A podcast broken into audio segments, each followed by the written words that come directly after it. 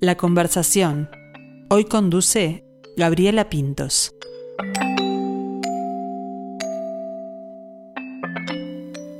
Hay realidades que muchas veces ignoramos o elegimos no ver.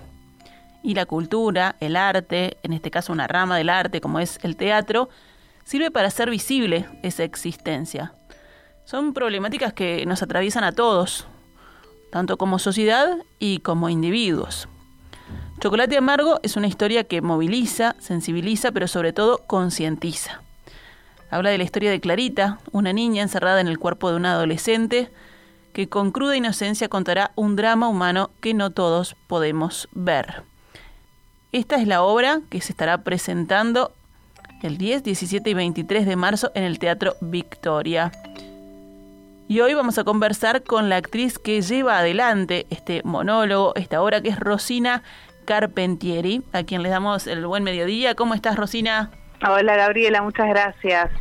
Bueno, esta, esta obra, Chocolate Amargo, tiene, podríamos decir, un currículum largo, ¿no? Premios, viajes. Arrancan en el, en el 2010 con el premio al, al, texto de la autora que es Teresa de Ubaldo.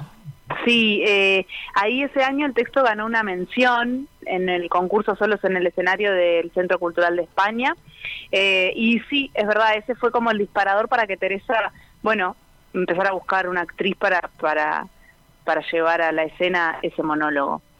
Y esa actriz resultó ser Rosina, ¿cómo llegó a darse el, el contacto? Bueno, fue bastante increíble, este, porque Teresa eh, mi marido tiene una óptica junto a una cuadra de lo de Teresa y Teresa este, hablando con mi suegro le comentó que estaba buscando una actriz y mi suegro le dijo, ay mira, no eras actriz y justo ella me había estado viendo en el casting en línea de SUA, entonces bueno, nada, todo ahí increíblemente cerró, me hizo un casting por supuesto y ahí arrancó todo. El universo ahí conspirando, ¿no? Increíble, sí, sí, sí.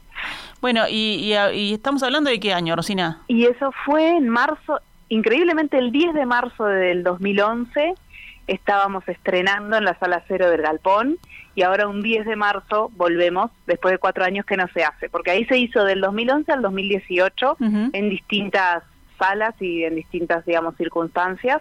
Este, y bueno, sí, la verdad que tiene una trayectoria muy linda, Chocolate, nos ha dado muchas satisfacciones. Además, eh, cuando, cuando recibís esta, esta obra, esta oportunidad, digamos, estabas este, recién egresada de la EMAD, más o menos. Sí, sí, yo egresé en el 2009. Eh, entonces en el 2010 hicimos un proyecto ahí con Marisa Bentancur y bueno, la generación que había egresado y, y en realidad este fue eh, mi primer trabajo profesional en marzo del 2011. Así que sí, sí, sí. Qué fuerte como primer trabajo de profesional llevar adelante este monólogo con esta temática, este un, un desafío importante, ¿no?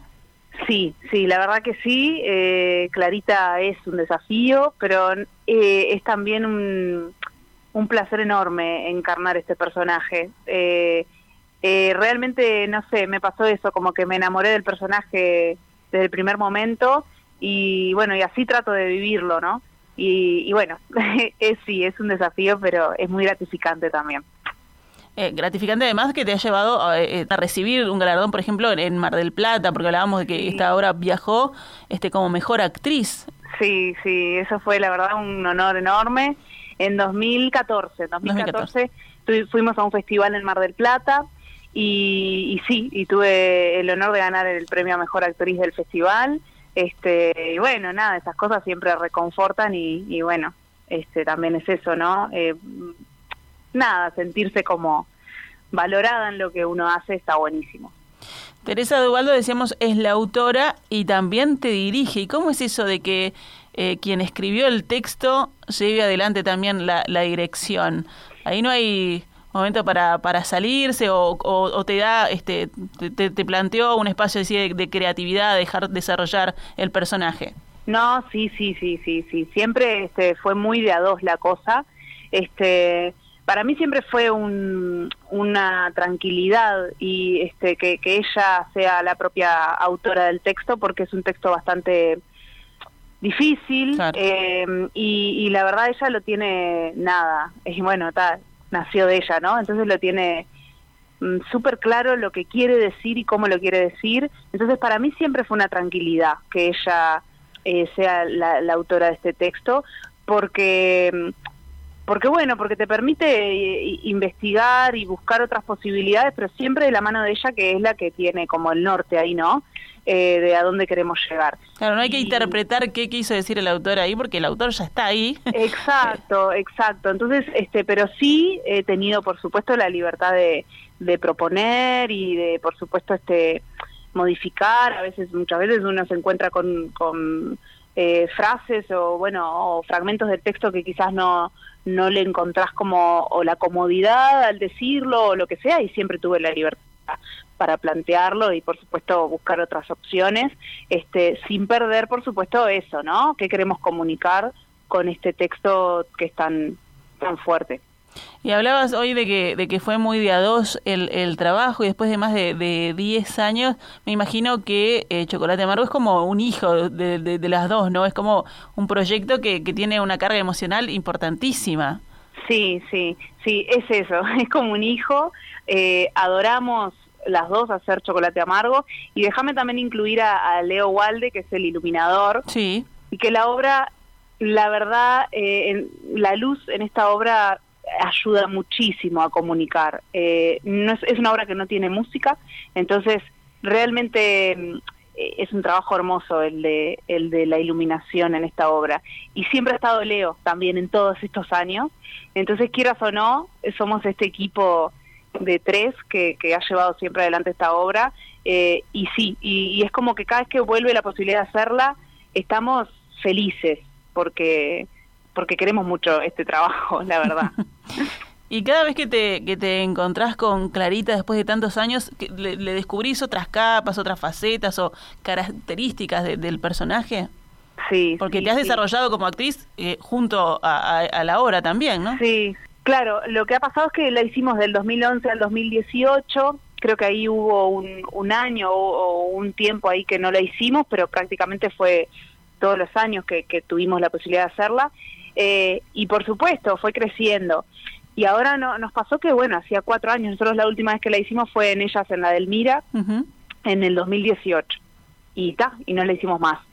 Y, claro, y ahora sí el reencuentro con el personaje eh, quizás permitió otra visión, no, no cambiarla, no, ni mucho menos, pero sí encontrar otros matices.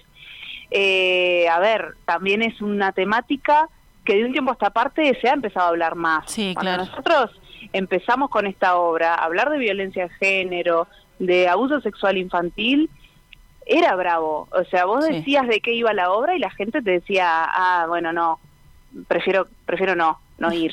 Lo que hablábamos hoy, ¿no? De esas realidades que no queremos ver a veces. Exacto, exacto, es eso, es, es eso, hay que permitirse también, ¿no? Eh, movilizarse y, y es una obra que te lleva a la reflexión y a cuestionarte, bueno, ¿qué puedo hacer yo este, desde, mi lugar? Eh, y bueno, eso, ahora lo que nos pasó es que aparecieron cosas nuevas, aparecieron matices, este, que, es eso, después de que dejase el trabajo, el proyecto, ¿no? Por cuatro años, reencontrarte te permite también eso, ¿no? Vos estás en otro lugar y entonces también lo te, lo, te reencontrás desde ese nuevo lugar, con, el texto y con el personaje. Y el mundo y la, sociedad también está en otro lugar y te ve con, esos ojos nuevos, digamos. Exacto. Más abiertos seguramente, o esperemos por lo menos. Esperemos, esperemos. Bueno, hablabas de la temática, es, es muy fuerte, que es el abuso sexual infantil, este y, y la historia está vista desde, desde, un, desde un punto de vista que no, que no siempre lo tenemos como puede ser el de, el de una niña, ¿no? Que sufre ese abuso. Sí, sí, eso también... Eh, nada, hace como que el relato sea bastante particular, porque ella lo cuenta desde la inocencia, desde mm, esa ternura que tiene este personaje, eh, y bueno, y va armando ahí como un puzzle mientras va contando en su gran dificultad, porque bueno, ella eh, tiene 14 años, pero tiene una mentalidad muy, muy infantil. Entonces ella va armando ahí la historia eh, y bueno, cuando el espectador quiere acordarse, ah, se armó ahí todo esta, esta historia, dura historia que, le tocó atravesar. Eh, me imagino que, bueno, la respuesta habrá sido diversa, como decíamos también a, a, través de los años, pero ¿qué, qué te has encontrado en, en, en, la platea, en la respuesta de la platea al presentar este, este tema?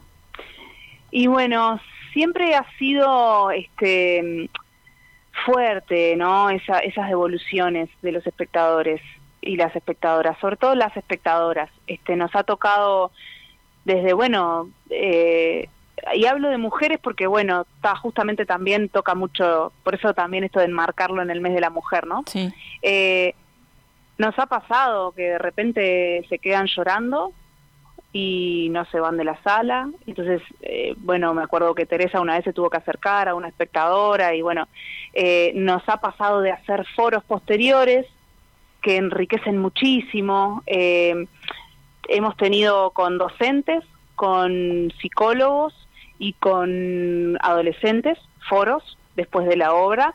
y ahí también te encontrás con, con comentarios, con con incluso hasta con experiencias propias que te vienen a comentar de que han vivido algo similar o saben de o y, bueno y es fuerte porque uno no deja de estar interpretando un, personaje no que este pero pero esto pasa este y pasa mucho más de, de, lo que imaginamos. Entonces encontrar después con esas respuestas es fuerte. Es fuerte y por otro lado es como también esa satisfacción de decir bueno bueno, bien, este, nada, este, logramos quizás movilizar o logramos que la persona hable de eso. Que se abra, claro. Claro, este, sí, eso, eso ha pasado mucho ha pasado mucho. Y es, es una responsabilidad también. Justamente, mira, la semana pasada hablábamos con Leonores Barcas, este, que está haciendo No Más Flores y que habla también de la temática del abuso desde el punto de vista de, una pareja, de una mujer.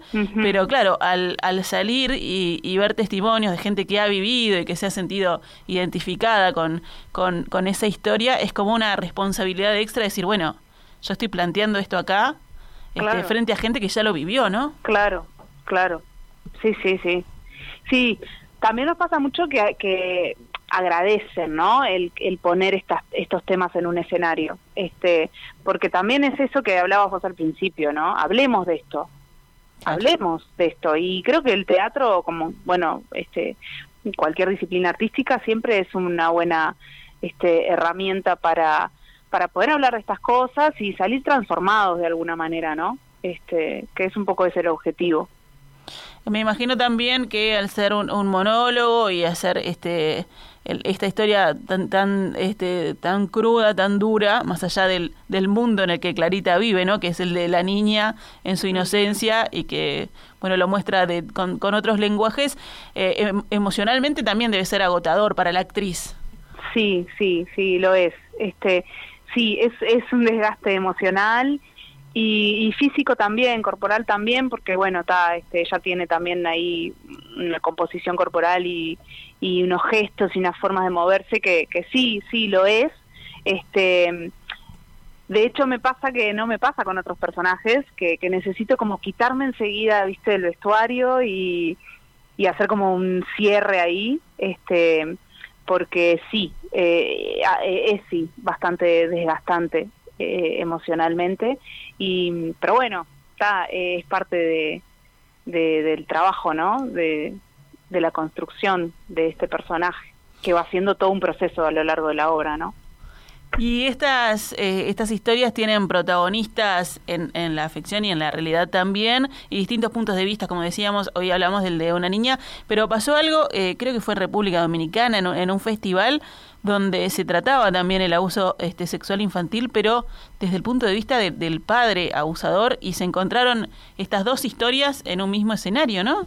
Sí, increíble. Eso, eso pasó en el primer festival que fuimos, que fue en el 2013 en República Dominicana, como bien decías, era un festival de monólogos específicamente y, había un elenco colombiano que presentaba un monólogo, pero cuyo protagonista era el padre abusador.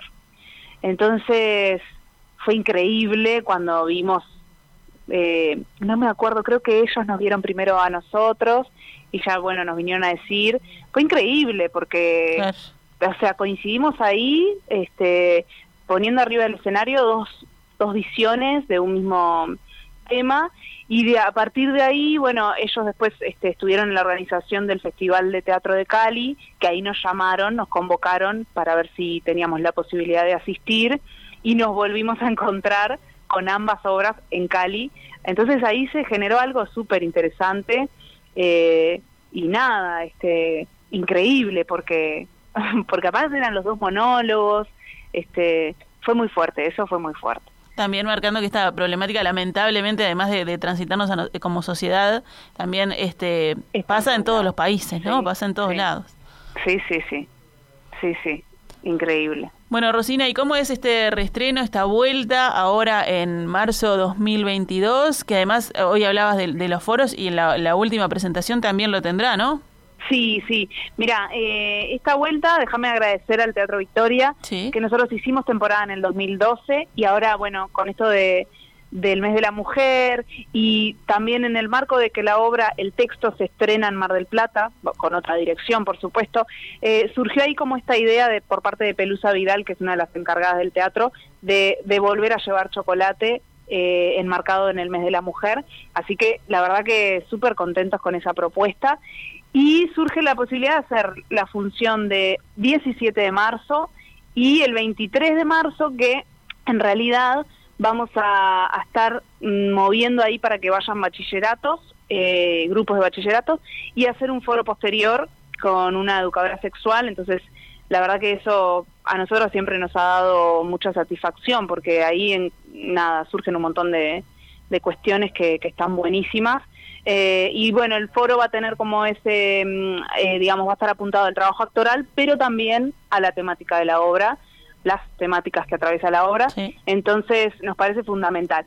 Y como venimos bastante, este, mm, digamos, eh, agotados con esa función, vamos a ver si podemos agregar otra con esta misma dinámica de grupos y foro. Así que la verdad que estamos recontentos.